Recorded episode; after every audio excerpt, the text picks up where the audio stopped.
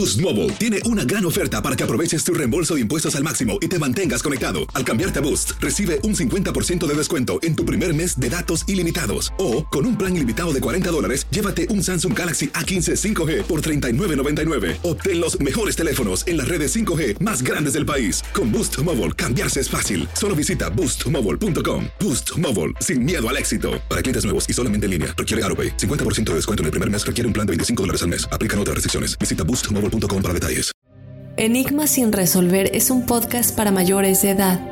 Algunos escuchas pueden encontrar el contenido del programa ofensivo. Recomendamos la discreción de la escucha, especialmente para menores de edad.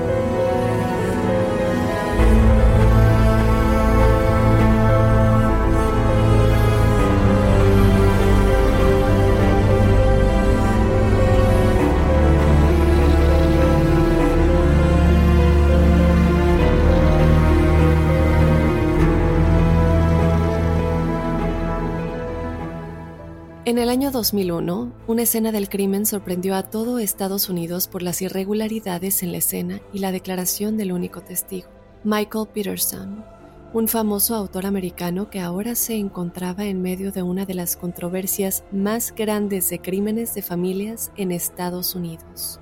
La víctima era su esposa, Kathleen Peterson, quien aparentemente se había caído de las escaleras pero una escena tan sangrienta y muchas irregularidades en las heridas que su cuerpo presentaba hicieron que fueran años hasta que se tuviera un veredicto final. Lamentablemente, hasta el día de hoy, no se sabe qué fue realmente lo que le sucedió a Kathleen esa fatídica noche de diciembre del 2001. Acompáñame a analizar todo lo relacionado con el enigmático caso de Staircase. Yo te doy la bienvenida, enigmático, mi nombre es Dafne Wegebe y como siempre, ya sabes lo que sigue, te invito a que nos sigas en las redes sociales, nos encuentras en Instagram y en Facebook como Enigma sin resolver. Eh, también te invito a que nos escribas tu experiencia paranormal o sobrenatural a nuestro correo enigmas.univision.net para que seas parte del episodio de testimoniales que tenemos todos los jueves. De igual manera, te pido de favor que si estás en Estados Unidos nos descargues y nos escuches desde la aplicación de Euforia, ya que de esta manera ayudas a Enigmas sin resolver a crecer.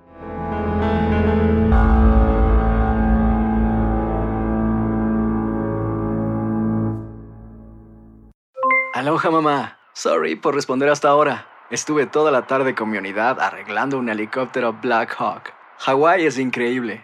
Luego te cuento más. Te quiero. Be All You Can Be, visitando goarmy.com diagonal español. When you buy a new house, you might say, Shut the front door! Winning! No, seriously. Shut the front door. We own this house now. But you actually need to say, Like a good neighbor, State Farm is there. That's right. The local State Farm agent is there to help you choose the coverage you need. Welcome to my crib. no one says that anymore, but I don't care. So just remember like a good neighbor, State Farm is there. State Farm, Bloomington, Illinois. Boost Mobile tiene una gran oferta para que aproveches tu reembolso de impuestos al máximo y te mantengas conectado. Al cambiarte a Boost, recibe un 50% de descuento en tu primer mes de datos ilimitados. O, con un plan ilimitado de 40 dólares, llévate un Samsung Galaxy A15 5G por $39.99. Obtén los mejores teléfonos en las redes 5G más grandes del país. Con Boost Mobile, cambiarse es fácil. Solo visita boostmobile.com. Boost Mobile, sin miedo al éxito. Para clientes nuevos y solamente en línea, requiere AroPay. 50% de descuento en el primer mes requiere un plan de 25 dólares al mes. Aplican otras restricciones. Visita boostmobile.com para detalles.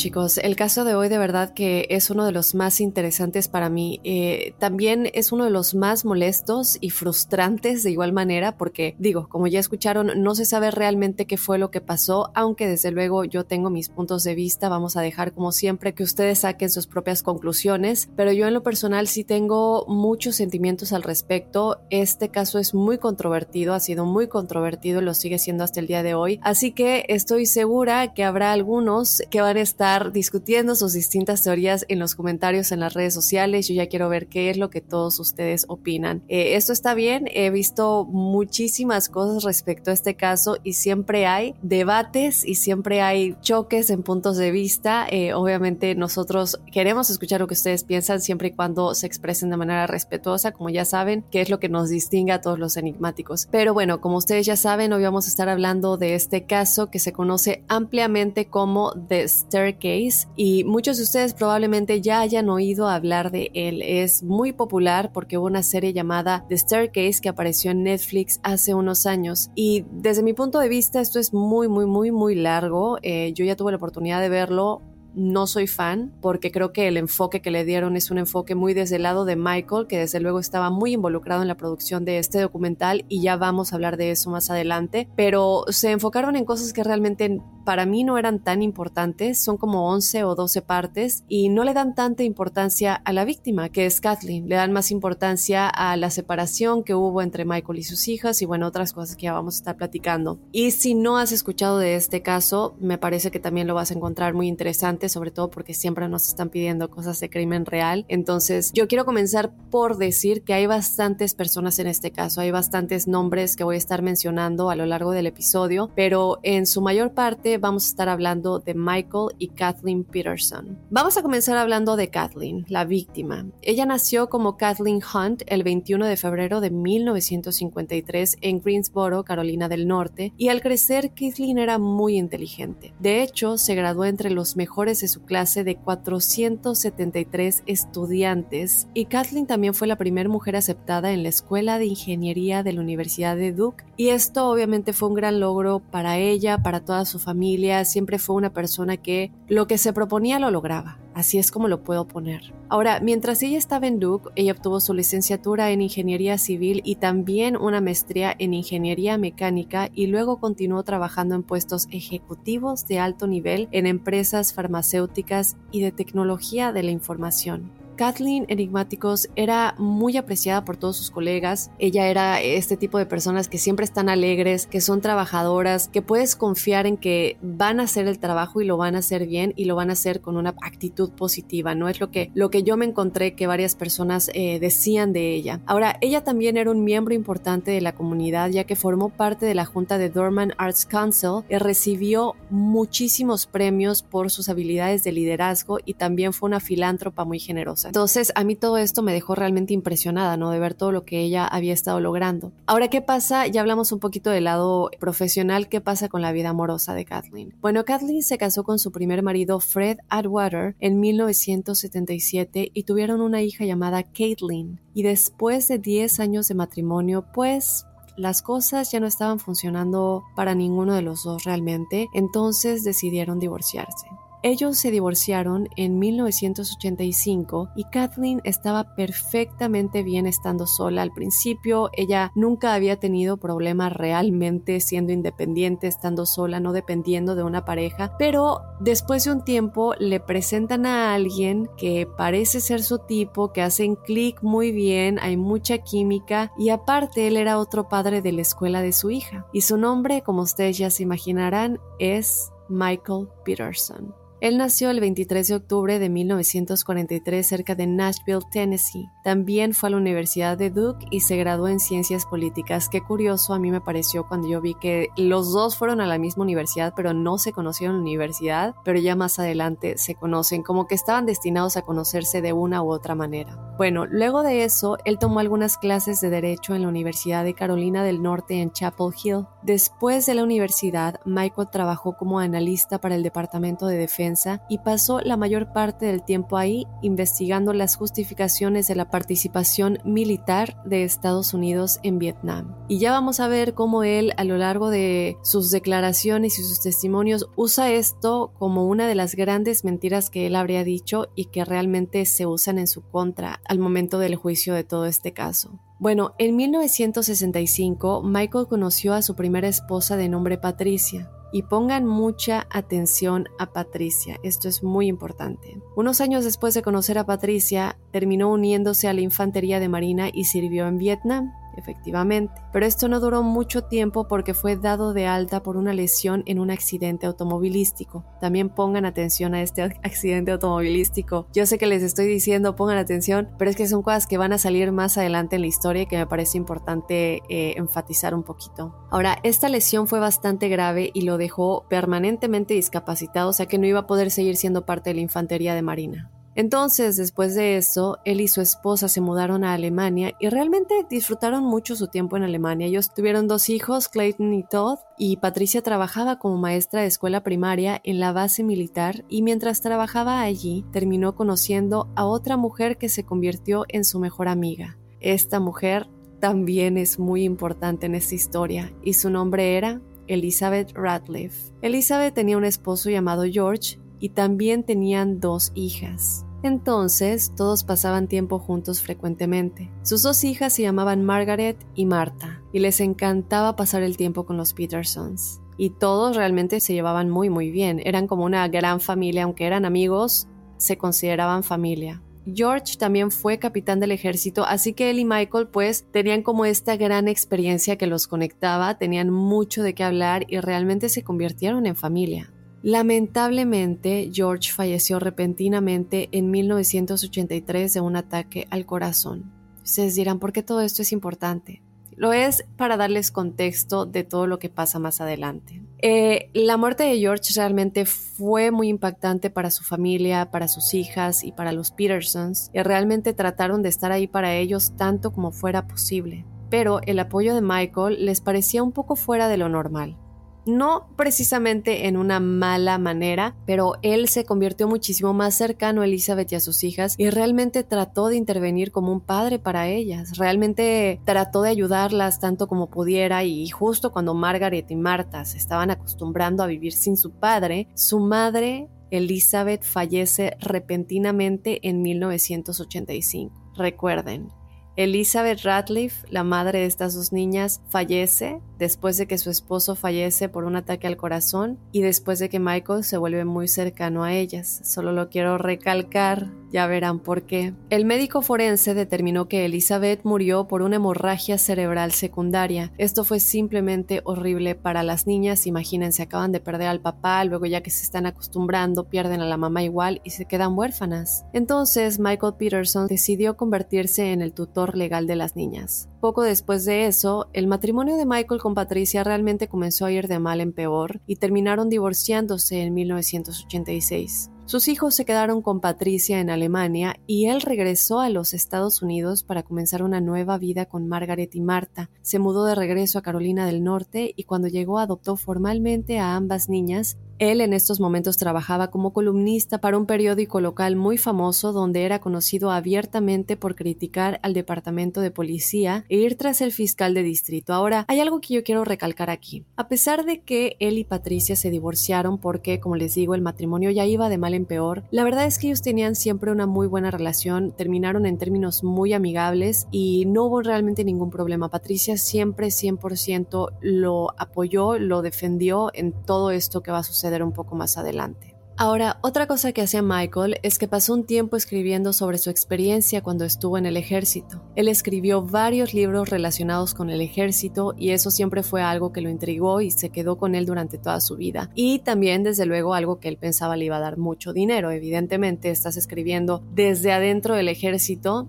y sí se convierte en un autor reconocido realmente aquí en Estados Unidos. A él le empezó a ir bastante bien como escritor. Y se dice que obtuvo un anticipo de medio millón de dólares por uno de estos libros. Ahora, yo busqué esta información, no la pude confirmar 100% que realmente sí se le dio este anticipo, eh, que me parecía demasiado en ese momento. Eh, lo busqué, no pude encontrar una fuente confiable, pero sí se dice, es una de las cosas que están allá afuera, que se le pagó medio millón de dólares únicamente de anticipo y únicamente por uno de los varios libros que le escribía. O sea que realmente se estaba convirtiendo en muy, muy adinerado. Y también otra cosa que esto sí me lo encontré es que tenía interés de una productora de Hollywood para hacer una película, pero esto nunca sucedió. Pero ya simplemente que Hollywood muestre interés por uno de tus libros habla de lo prestigiado que eres en tu campo de profesión, ¿no? Bueno, pasamos a 1986 cuando Margaret y Marta, las dos hijas de Elizabeth que acaba de fallecer, conocieron a una nueva amiga en la escuela llamada Caitlin Atwater y le presentaron a Michael a la madre de Caitlin.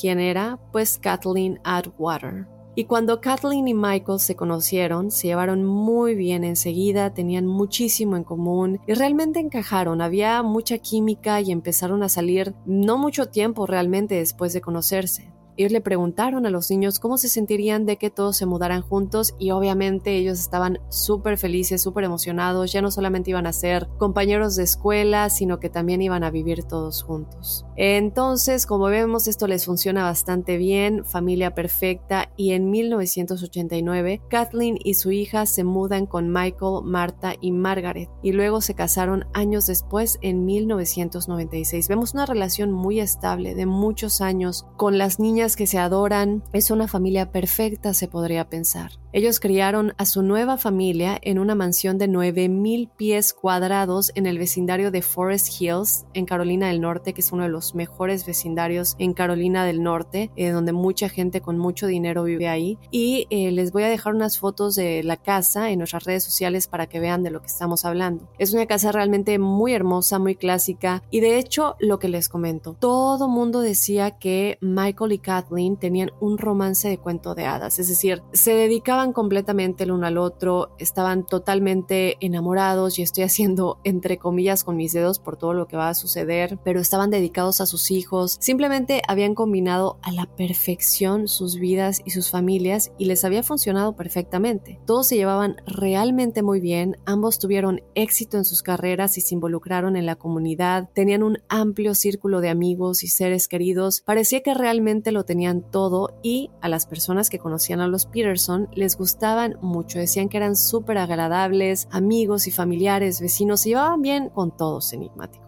Y como dije anteriormente, estaban muy involucrados en su comunidad. La gente amaba a las niñas, les encantaba su historia de cómo las niñas fueron adoptadas, era una familia mixta, se llevaban muy bien, pero aquí nos damos cuenta que las apariencias engañan porque todo cambió el 9 de diciembre del 2001, alrededor de las 2.40 de la mañana, cuando Michael llamó al 911 y dijo que encontró a Kathleen al pie de la escalera trasera, ya que la casa tenía dos escaleras en su casa, era una especie como de camino trasero, y esta escalera era una escalera muy muy pequeña, muy cerrada. Pueden ver la foto también de la escena del, crimen en las redes sociales, obviamente con cuidado, pues para que lo chequen creo que es importante darles el contexto y que ustedes también lo pueden ver en nuestras redes sociales. Eh, lamentablemente no puedo poner la, llamada del 911 de Michael Peterson, que es algo que normalmente haría, ya lo saben, pero eh, esta llamada sí tiene derechos de autor, entonces pues no la puedo poner. Eh, pero Michael definitivamente suena presa del pánico. Para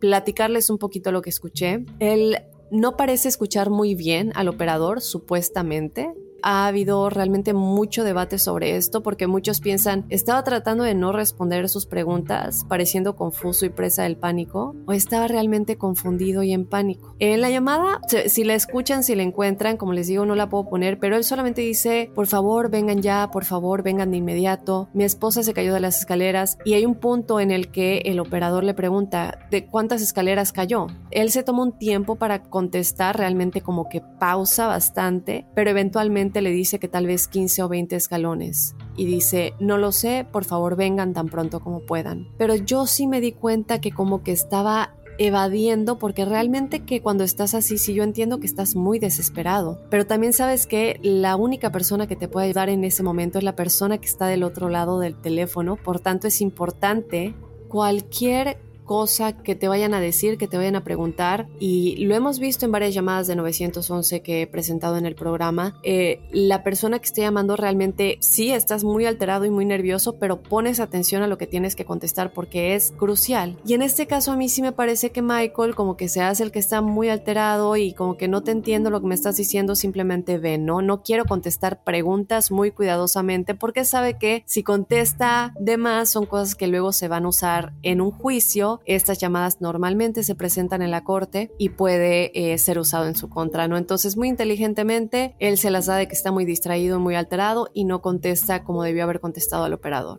Ahora, el hijo de Michael Todd estaba en la casa de un amigo y Michael lo llamó y en realidad él regresó a la casa antes de que llegara la primera ambulancia. Y cuando llegaron los primeros en responder, ellos se sorprendieron enigmáticos. Era una escena increíblemente sangrienta para una caída de las escaleras. El cuerpo de Kathleen fue encontrado casi completamente fuera de las escaleras, lo cual es muy extraño. Y además había tanta sangre en esta escena del crimen. Estoy hablando por todas partes, por todo el piso, por las paredes, realmente estaba en todas partes. Era una escena muy, muy sangrienta que realmente sí te hace preguntarte si esto es una caída de las escaleras nada más. Por supuesto, tan pronto como llegaron, llevaron a Kathleen al hospital, pero ya era demasiado tarde. Kathleen murió a causa de sus heridas. Ella solamente tenía 48 años enigmáticos, muy muy joven. Entonces, bueno, como se podrán dar cuenta, de buenas a primeras, obviamente, esto parece increíblemente extraño que, bueno, se haya muerto al caer por las escaleras. Por supuesto que esto sucede, yo sé que sucede, pero normalmente con escaleras mucho más largas y la escena no es tan sangrienta. Este no era el caso y con la cantidad de sangre parecía que no había forma de que tantas heridas y tanto en esta escena se pudiera generar simplemente cayendo por estas escaleras. De nueva cuenta yo quiero que ustedes vean la foto de las escaleras en las redes sociales para que saquen sus propias conclusiones. Pero lo quiero volver a recalcar. Había una cantidad de sangre en su ropa, en las paredes detrás de ella, en los escalones, en el piso de la planta baja. Y yo me pregunto entonces, ¿cómo pasó esto? ¿Cómo fue que sufrió una caída tan brutal que la dejó tan ensangrentada no solo a ella, pero a todo lo que estaba a su alrededor. Y además, bueno, evidentemente, lamentablemente la mata. ¿Qué fue lo que dijo Michael con respecto a todo esto? ¿Cómo sucedió según Michael?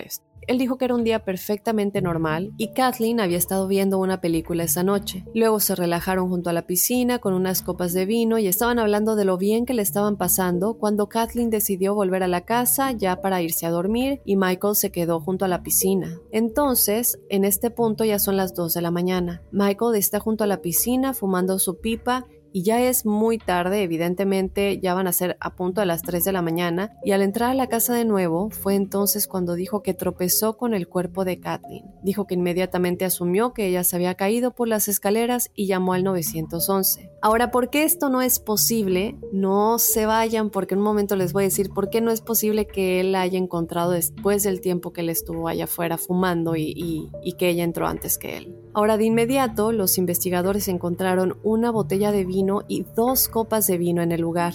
Eso corrobora la historia de Michael de que los dos estaban bebiendo, relajándose y pasando el rato, pero no podían dejar pasar la gran cantidad de sangre que había en la escena del crimen es mucho más de lo que se podría esperar de una caída por las escaleras, lo que ya les mencioné. Y, evidentemente, cuanto más la policía comenzó a recopilar información de Michael sobre esa noche, pues más comenzaron a cuestionar su historia. Entonces recolectaron mucha más evidencia y comenzaron a construir un caso contra Michael y el 20 de diciembre del 2001, finalmente tenían pruebas suficientes para acusar a Michael Peterson del asesinato de Kathleen y esto fue totalmente impactante para todos los que los conocían imagínense, eh, como decimos, ¿no? Las apariencias engañan. Vemos a este hombre exitoso, a su mujer, a su familia, un hombre agradable, querido por la comunidad. ¿Y quién se iba a imaginar? Y esto no es lo único, ¿eh? Porque más adelante vamos a descubrir unos secretos de Michael que podrían haber sido el motivo de que esto sucediera. Unos secretos que yo estoy segura que fueron la causa de que esta trágica noche terminara como terminó. Cabe recalcar que la gente pensaba que Michael era un tipo tan tan bueno, que eran una pareja tan buena y que estaban tan enamorados que no había forma de que él la lastimara. Sus hijos estaban absolutamente conmocionados y simplemente no creían que esto fuera cierto. Michael también se sorprendió de que lo arrestaran y él dijo que nunca pensó que nadie pensaría que él mataría a su esposa. Entonces, primero Michael fue liberado con una fianza de 850 mil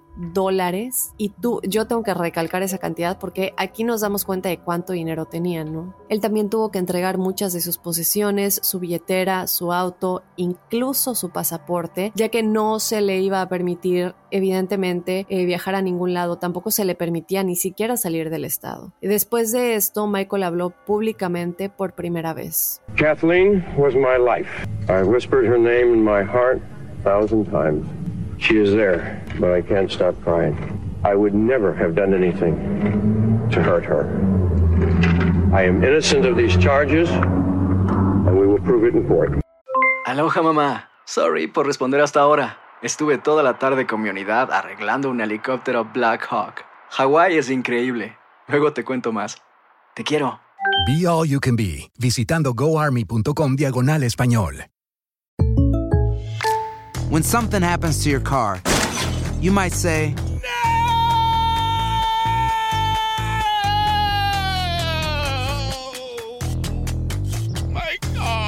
but what you really need to say is something that can actually help. Like a good neighbor, State Farm is there. And just like that, State Farm is there to help you file your claim right on the State Farm mobile app. So just remember, like a good neighbor, State Farm is there. State Farm, Bloomington, Illinois. Boost Mobile tiene una gran oferta para que aproveches tu reembolso de impuestos al máximo y te mantengas conectado. Al cambiarte a Boost, recibe un 50% de descuento en tu primer mes de datos ilimitados. O, con un plan ilimitado de 40 dólares, llévate un Samsung Galaxy A15 5G por $39.99. Obtén los mejores teléfonos en las redes 5G más grandes del país. Con Boost Mobile, cambiarse es fácil. Solo visita boostmobile.com. Boost Mobile, sin miedo al éxito. Para clientes nuevos y solamente en línea, requiere AroPay. 50% de descuento en el primer mes requiere un plan de 25 dólares al mes. Aplican otras restricciones. Visita Entonces, en ese momento, Michael ya había estado en prisión durante un mes y como pudieron escuchar, definitivamente le pasó factura. Parece muy alterado, sorprendido y el público estaba bastante dividido sobre qué pensar en este punto y yo diría que siguen bastante divididos hasta el día de hoy.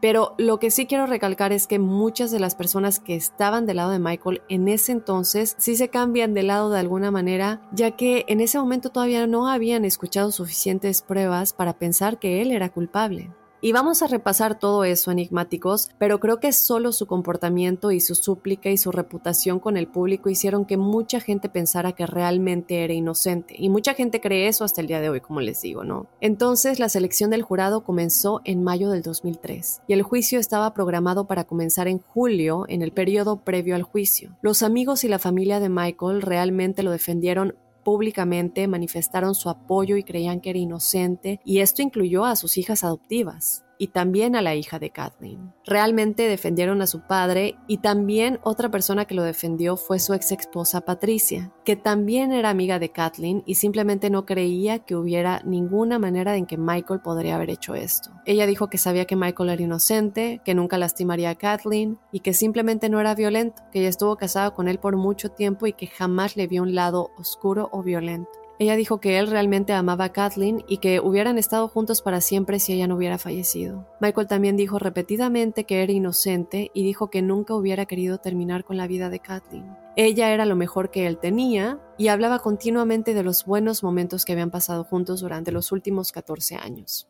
Ahora nosotros nos ponemos a pensar, y yo sí me puse a pensar cuando estaba eh, escribiendo esto, el caso de que Patricia lo defienda tanto, su ex esposa, normalmente si él hubiera sido una persona pues mala o alguna vez hubieran tenido un altercado muy feo en el que ella se hubiera sentido amenazada y todo esto, ella no lo hubiera defendido. Sin embargo, me parece que aquí había un lado un poco de conveniencia con Patricia, porque tienen hijos. ¿Quién quiere que el padre de sus hijos se vaya a la cárcel? Creo que nadie. Entonces, aquí me parece un poco el lado por el cual podría ser que Patricia lo defendió tanto. No sé, déjenme saber qué piensan. Michael estuvo representado por un abogado en Charlotte llamado David Ruddle. David decidió que argumentarían que Kathleen había mezclado alcohol y medicamentos, lo que la desorientaba y mareaba mucho. Y aparte ellos dijeron que en realidad estaba tratando de subir las escaleras, lo cual fue un shock para mucha gente porque de ser este el caso, Kathleen en realidad se habría caído al subir únicamente unos pocos escalones. Digo, si realmente estás borracha y tienes medicamentos y te estás mareando, no vas a llegar hasta arriba. Esto es algo que se argumentó. Otra cosa que argumentaron es que no hay ventanas, no hay luz natural. Y esto fue en la noche y las escaleras están realmente estrechas. Ella tenía chanclas y dijeron que la falta de luz y todas las demás condiciones fácilmente podrían haber hecho que se cayera. Y de hecho argumentaron que se cayó varias veces y que después de la primera caída intentó levantarse y luego volvió a caerse, volvió a intentar levantarse y dijeron que incluso pudo haberse caído más de tres veces tratando de levantarse y cayendo de nuevo. Y que ya al final golpeó su cabeza tantas veces que es lo que le causó la muerte. Aquí, no sé, déjenme saber qué tan lógico les suena esto, ¿no? Porque además de que supuestamente estás borracha, tienes medicamentos, te caíste una vez, te golpeaste la cabeza, te paras, tienes la capacidad de pararte, ok, tal vez una vez, dos veces, tres veces, cuatro veces, hasta que ya de plano quedas eh, inconsciente, me parece un poquito demasiado, ¿no? Como que se fueron demasiado lejos con intentar hacer que esto fuera creíble. Yo nada más con leerlo no me parecía creíble para nada. De acuerdo con esta caída, la defensa contrató a un hombre llamado Henry Lee para ayudar en su caso. Él es un experto forense y analista de salpicaduras de sangre y después de mirar todo, concluyó que las heridas de Kathleen eran el resultado de una caída trágica y accidental y que el volumen de sangre en la escena era irrelevante. Dijo que estaba sangrando profundamente por las heridas en la cabeza y que también había estado tosiendo sangre al mismo tiempo. Pero realmente chicos, es que cuando vemos las lesiones de Kathleen, todo se vuelve aún más confuso, porque resulta que Kathleen tenía múltiples laceraciones en la cabeza. Y yo quiero hacer énfasis en la cabeza porque si te caes en las escaleras, todo tu cuerpo se lastima, no solamente tu cabeza. Y lo que también cabe recalcar es que estas laceraciones eran como si algo le hubiera rasgado la cabeza con algún tipo de objeto. Y aún más extraño era que no tenía ningunos, les decía, no, se supone que debes tener otras heridas en el cuerpo. Ella no tenía ningunos moretones, ni en los brazos, ni en las piernas, ni en las rodillas, en ningún lado. Todo se enfocaba en el cuello y en la cabeza. Ahora, Michael había promovido la idea de que Kathleen bebió mucho esa noche, como les acabo de decir, pero cuando le hicieron la prueba de alcohol en la sangre, resultó que no estaba borracha en realidad tenía un nivel de alcohol en la sangre de 0.07%. Así que definitivamente no está borracha. Seguramente la mayoría de ustedes saben que en este nivel todavía el individuo está legalmente autorizado para conducir y no es si no hasta el 0.08% que no puedes conducir legalmente. Entonces, el nivel de alcohol ni siquiera era alto. ¿Cómo puedes decirme que estaba borracha? El informe de la autopsia mostró que tenía un total de siete laceraciones profundas en la parte superior y posterior de la cabeza. Probablemente fueron causadas por repetidos golpes de un objeto ligero y rígido, según declaró este informe. También tenía una lesión en el cuello y esta lesión en el cuello me llama mucho la atención porque realmente lo que indicaba era una presión intensa eh, como posible estrangulamiento, y otra cosa es que cuando los socorristas llegaron por primera vez, la mayor parte de la sangre alrededor de Kathleen se había secado por completo. Porque yo les dije hace un momento que el tiempo en el que Michael había estado afuera y el tiempo en el que Kathleen había estado herida o ya inconsciente en las escaleras como que no coincidía, bueno, pues es que no coincide. Si la sangre ya estaba seca, esto quiere decir que ella había estado ahí bastante tiempo. Recordemos que Michael dijo que estaba fumando una pipa junto a la alberca. Quiero recalcar que las neuronas del cerebro de Kathleen mostraron que estuvo viva e inconsciente durante al menos 90 minutos, hasta dos horas antes de morir. Así que ella se quedó ahí tumbada más tiempo del que Michael dijo haber estado en la alberca. Estos datos están completamente en conflicto con la declaración de Michael de que él había dicho que había estado afuera en la alberca alrededor de 40 minutos después de que ella entró. Si recuerdan que les comenté, entonces el médico forense en realidad dictaminó que la muerte de Kathleen fue un homicidio. Aquí no me quedan a menos que digo, de plano tengas una pérdida del tiempo muy grande y que te confundas entre casi dos horas a 40 minutos, lo cual me parece un poco imposible, y que haya estado afuera tanto tiempo y su esposa, no sé, no sé, ustedes déjenme saber qué opinan, ¿no? Pero bueno, gracias a Dios se determina que fue un homicidio. No se emocionen, esto no termina aquí. Pero esto sí fue enorme al final del examen de la autopsia, teniendo en cuenta la cantidad de laceraciones del cuero cabelludo, su ubicación, su orientación junto con la lesión del cuello. Los hallazgos realmente es que fueron inequívocos en cuanto a que esto no se debió a una caída por las escaleras. Y el hecho de que le encontraran al pie de las escaleras indicaría que es realmente solo una coincidencia o ella estaba ahí por una razón, tal vez porque evidentemente alguien quería que pensáramos que se había caído por las escaleras. Siento que todos podemos estar de acuerdo con que probablemente no fue solo la escalera, tenía que haber algún otro elemento en su muerte y la fiscalía presentó la idea de que podría haber sido un golpe con algún tipo de herramienta de chimenea, si ven estas herramientas que se utilizan como para mover la madera y todo esto. Y, y esto llegan a la conclusión de esto porque la pareja siempre tenía esta costumbre de sentarse junto a la chimenea y por extraño que parezca, la herramienta de chimenea estaba desaparecida de su casa. La policía buscó en todos lados, buscó en la casa, buscó en el garage, no encontraron absolutamente nada. Pero esto no se va a quedar ahí, porque luego alguien la va a encontrar exactamente en el lugar en donde la policía ya había buscado.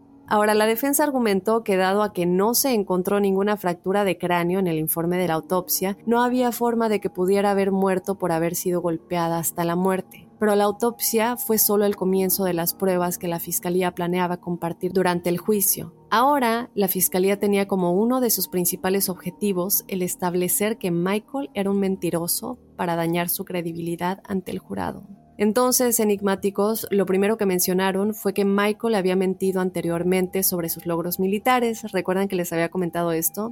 Bueno, pues aquí les va el porqué. Años antes, Michael se había postulado para alcalde y mientras hacía su campaña, estuvo diciendo que le habían otorgado dos corazones púrpura, que son estos como reconocimientos, y uno de ellos por haber sido alcanzado por la metralla de la explosión de una mina terrestre en Vietnam. Él tenía toda una historia al respecto. Pero resulta que todo esto fue inventado, porque se acuerdan que él había tenido un accidente automovilístico que les comentaba al principio. Esta era la herida, y él se la pasó diciendo durante toda la campaña que era un héroe y que había vivido por milagro, y ya que la herida era porque había sido alcanzado por la metralla de esa explosión en Vietnam, ¿no? Ahora, según los registros militares, se le había otorgado una estrella de plata y una medalla de bronce con valor, pero sin corazones púrpura, que es como que el reconocimiento más alto que se les da. Y como mencioné anteriormente, su lesión fue causada por este accidente automovilístico que no estaba relacionado en absoluto con el servicio militar. Así que allí mismo en la corte demostraron que estaba dispuesto a mentir sobre algo tan grande como esto, y Michael incluso admitió en la corte que a veces mentía porque eso facilitaba las cosas. A continuación, la fiscalía necesitaba demostrar que Michael había mentido la noche de la muerte de Kathleen, y la evidencia que presentaron para esto fue que las copas de vino que estaban afuera, que Michael dijo que estaban usando para beber antes, nunca fueron tocadas por Kathleen, no había huellas digitales de Kathleen en ninguna de las copas de vino, por tanto ella no estaba ahí bebiendo y relajándose con él como él había dicho. Ellos también trajeron su propio analista de salpicaduras de sangre para contrarrestar lo que Harvey Lee había dicho este analista se llamaba Dwayne Deaver. Él es un analista de salpicaduras de sangre de la Oficina de Investigaciones del Estado de Carolina del Norte y él dijo que las salpicaduras de sangre en las paredes y alrededor de la escalera fueron causadas por alguien que levantó el arma homicida una y otra vez mientras golpeaban a Kathleen hasta la muerte, no por toser sangre sino que las manchas por todos lados son consistentes con salpicaduras por el resultado de impacto tras impacto tras impacto. Cuando golpeas, levantas el arma, la sangre que se queda ahí sale volando, salpica a todos lados, regresas, pasa lo mismo otra vez y esto es básicamente lo que él explicó. Entonces, por supuesto, enigmáticos también tienen que mostrar un motivo. Ok, si estamos diciendo que Michael lo hizo, ¿por qué lo habría hecho? Tienen que demostrar por qué Michael querría matar a su esposa Kathleen, a quien amaba tanto, que tenían esta gran vida, ¿por qué querría arruinar todo?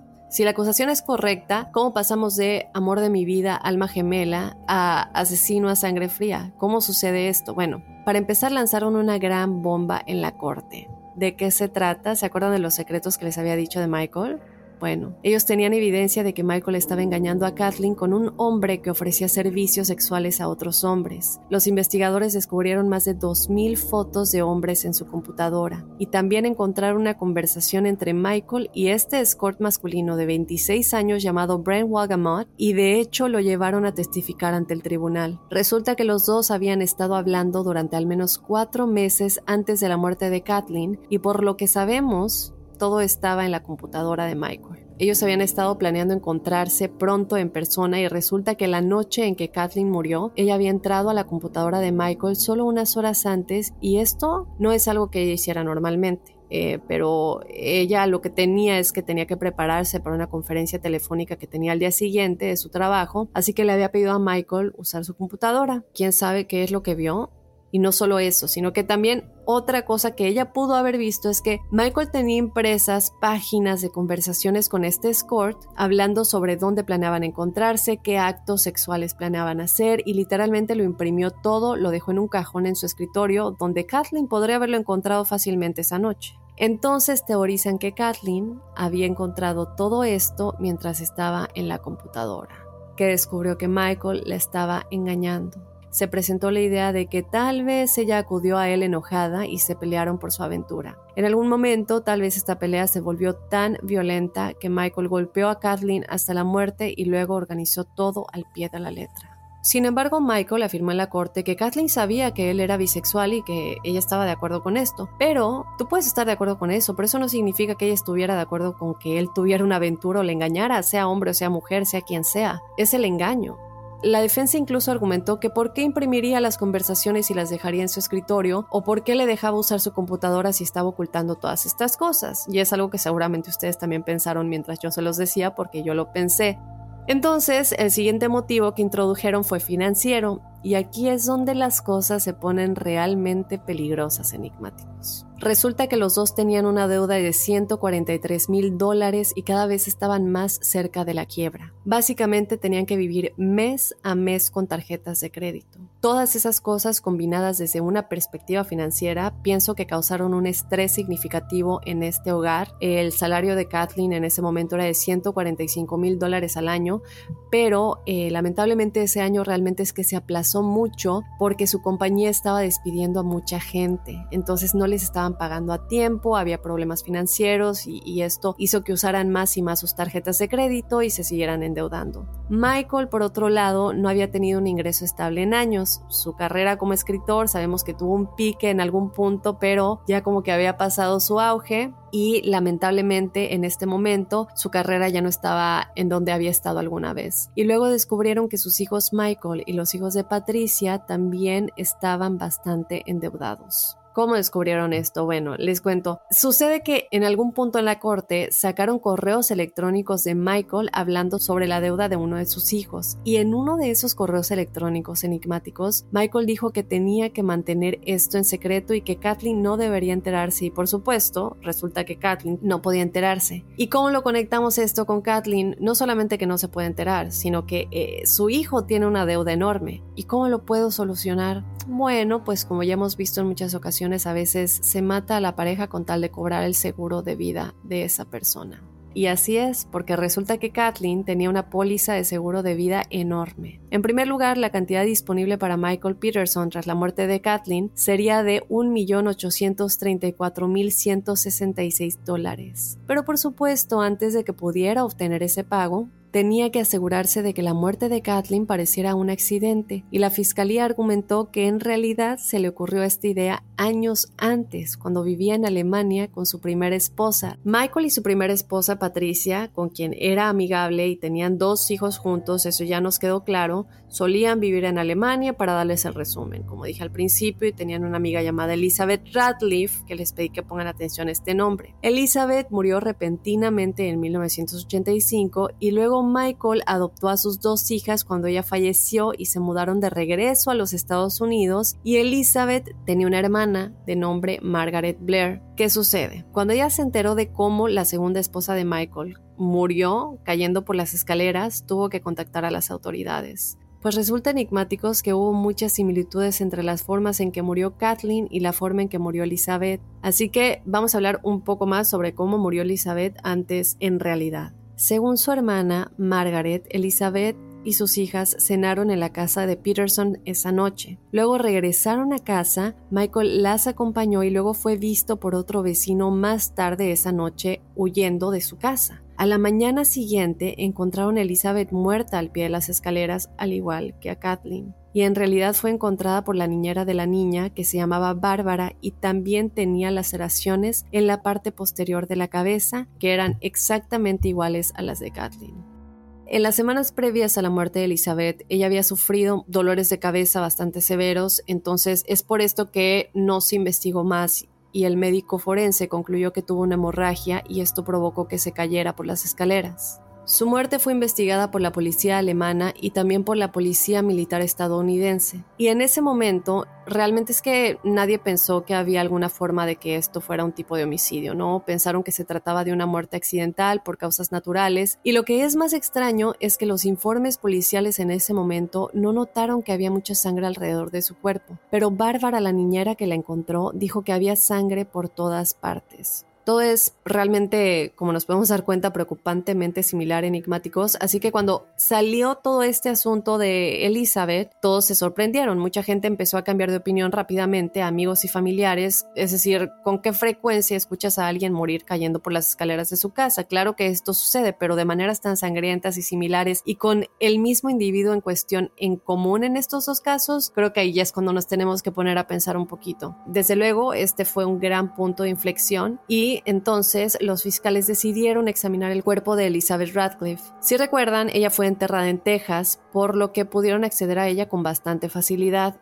Ella fue examinada por Deborah Radish, la médico forense, de hecho, que había dictaminado que la muerte de Kathleen era un homicidio. A David Rudolph realmente no le gustó que Deborah estuviera realizando la autopsia, obviamente, y solicitó que lo hiciera un médico forense de Texas, pero esta solicitud fue denegada. Y cuando recibieron el informe actualizado de la autopsia, concluyeron que el caso de Elizabeth también era un homicidio. Por supuesto, Michael nunca fue acusado de nada por la muerte de Elizabeth pero definitivamente usan esto en la corte para demostrar que Michael podría haber tenido un historial aquí, que podría haber un patrón por allá, y realmente parecía que Michael posiblemente no sé, se había salido con la suya una vez más y luego lo usaba de nuevo como un plan para asesinar a Kathleen.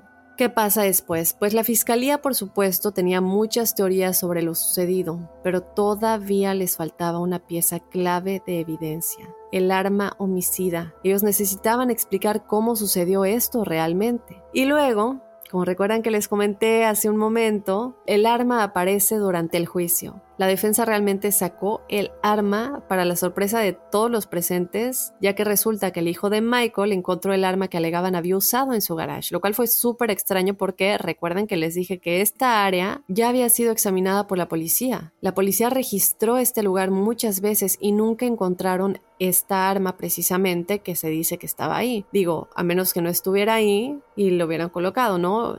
Le hicieron las pruebas, efectivamente, las pruebas forenses, eh, pero esto, chicos, no deja de ser muy controvertido el hecho de si esta arma pudo haber sido colocada ahí o no.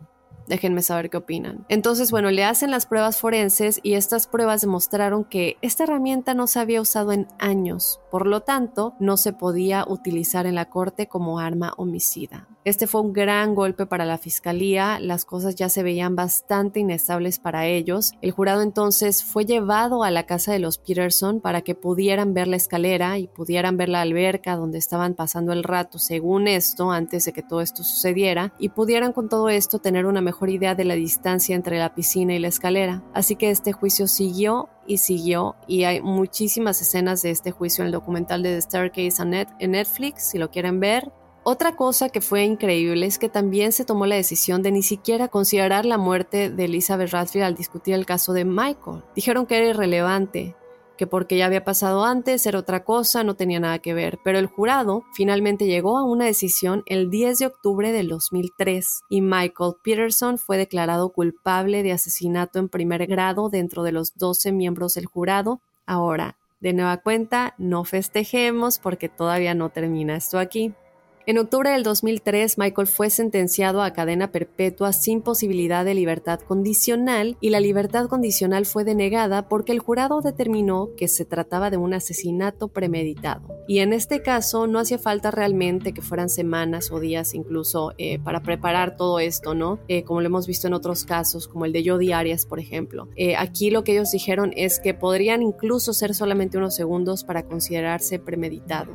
Obviamente Michael estaba devastado por la noticia y es que cabe recalcar que desde el comienzo del juicio hasta el final del juicio Michael perdió a muchos de sus partidarios. Sus partidarios personales, la hija de Kathleen realmente cambió de opinión sobre Michael después de leer el informe de la autopsia. Ella solo sabía que de alguna manera las heridas de su madre podrían haber sido causadas por caerse por las escaleras, pero ella y muchos de sus amigos y familiares tenían la impresión de que las heridas pues realmente no eran tan graves, pero cuando lo vieron fue bastante difícil negar que Michael tenía que haber estado involucrado. Y uno de los expertos en la corte demostró que alguien probablemente había intentado limpiar parte de la sangre. Eh, lo que ellos dijeron es que realmente parecía que alguien había comenzado a limpiar y luego se rindió porque era demasiado y Michael era la única otra persona que estaba ahí, como ya lo sabemos. La hermana de Caitlin también dejó de apoyar a Michael después de conocer más sobre su matrimonio y su relación con otros hombres sin el consentimiento de Kathleen realmente no querían tener nada que ver con Michael.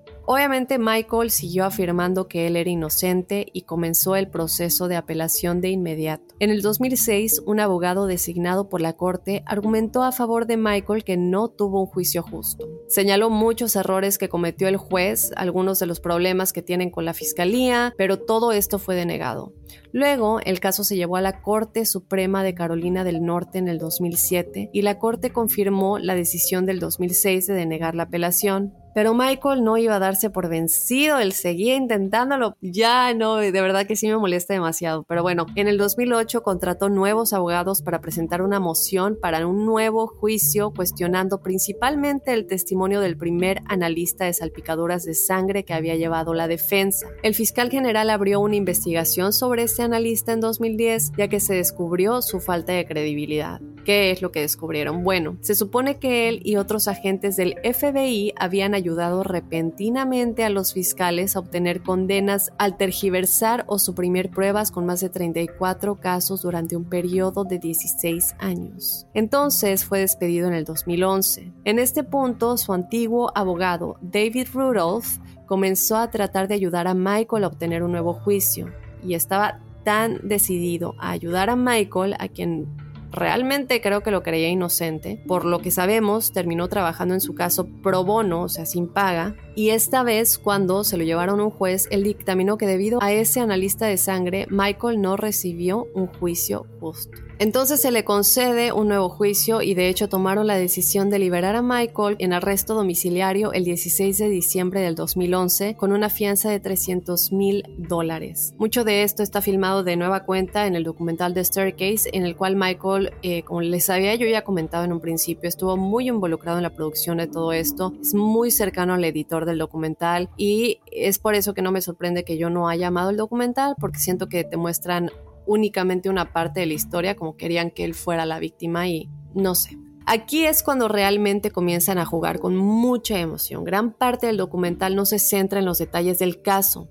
Mucho se centra en las chicas y en lo tristes que van a estar cuando su padre se vaya y Michael hablando de su dolor por todo eso, pero no muestra nunca demasiada emoción por Kathleen, lo cual a mí en lo personal me parece muy extraño.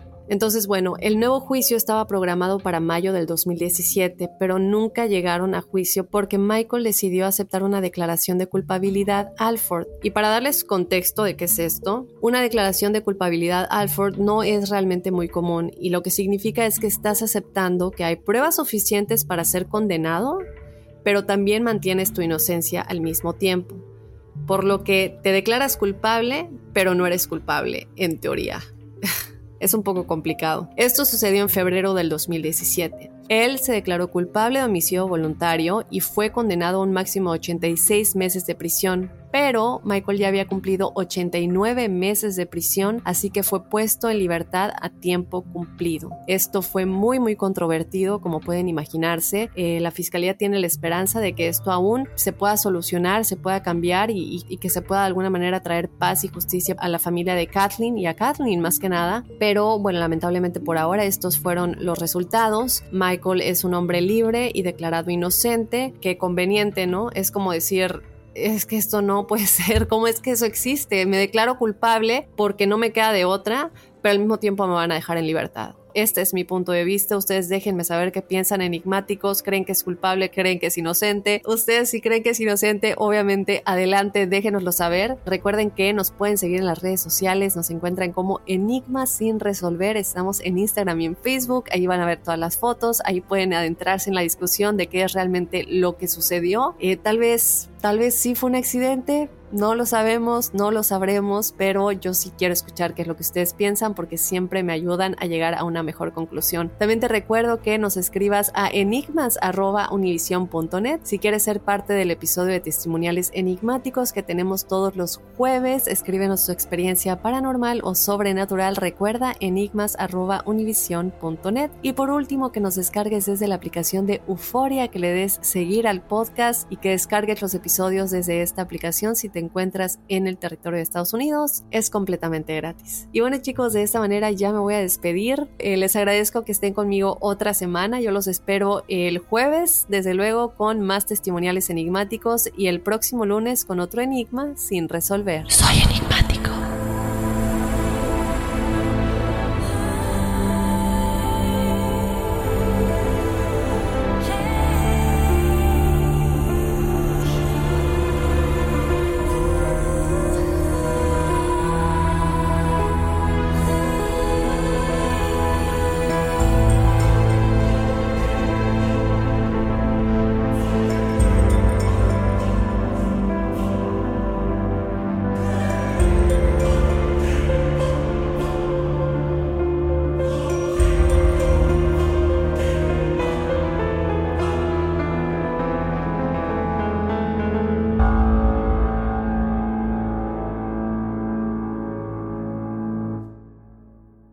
Mobile tiene una gran oferta para que aproveches tu reembolso de impuestos al máximo y te mantengas conectado. Al cambiarte a Boost, recibe un 50% de descuento en tu primer mes de datos ilimitados. O, con un plan ilimitado de 40 dólares, llévate un Samsung Galaxy A15 5G por $39.99. Obtén los mejores teléfonos en las redes 5G más grandes del país. Con Boost Mobile, cambiarse es fácil. Solo visita boostmobile.com. Boost Mobile, sin miedo al éxito. Para clientes nuevos y solamente en línea, requiere AroPay. 50% de descuento en el primer mes requiere un plan de 25 dólares al mes. Aplican otras restricciones. Visita boostmobile.com para detalles.